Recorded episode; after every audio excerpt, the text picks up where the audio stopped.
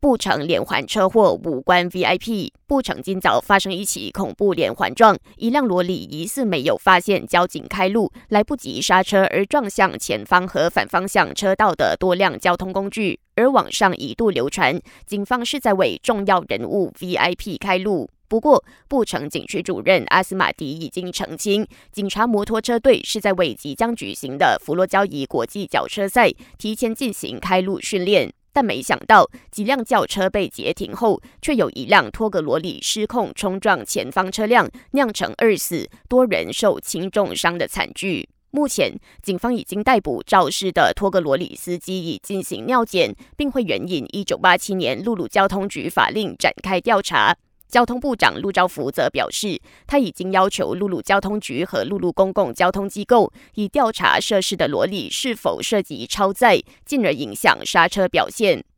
违法行为是导致车祸发生的原因之一。为了减少首都吉隆坡内的交通违规行为，吉隆坡警方日前开启了全民遵守交通规则行动。吉隆坡交通执法及调查组主任沙里夫丁证实，截至上个星期五，警方已经开出超过两万四千张罚单，单单昨天一天就有六千多张。涉及的违规行为包括闯红灯和无牌驾驶等等。另外，警方也逮捕了八名涉及醉驾、吸毒和拥毒的人士。